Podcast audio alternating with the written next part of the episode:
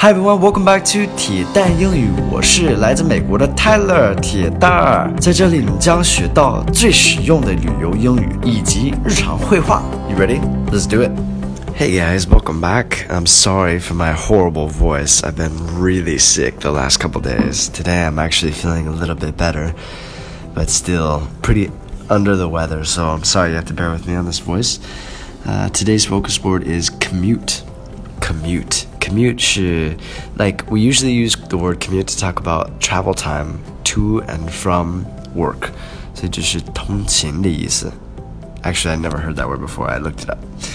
So 通勤, uh, we can use this word for any sort of travel. However, we use it, like I said, to and from work mostly. All right, let's listen to the dialogue and go from there. How's the commute to and from? It's not bad unless it's rush hour. Then it's stop and go. Okay, so how's the commute to and from? This is just saying like 来回就是这个通勤这个呃路上的时间怎么样？How's the commute to and from? To 去 and from so 回去呃来回。It's not bad unless it's rush hour.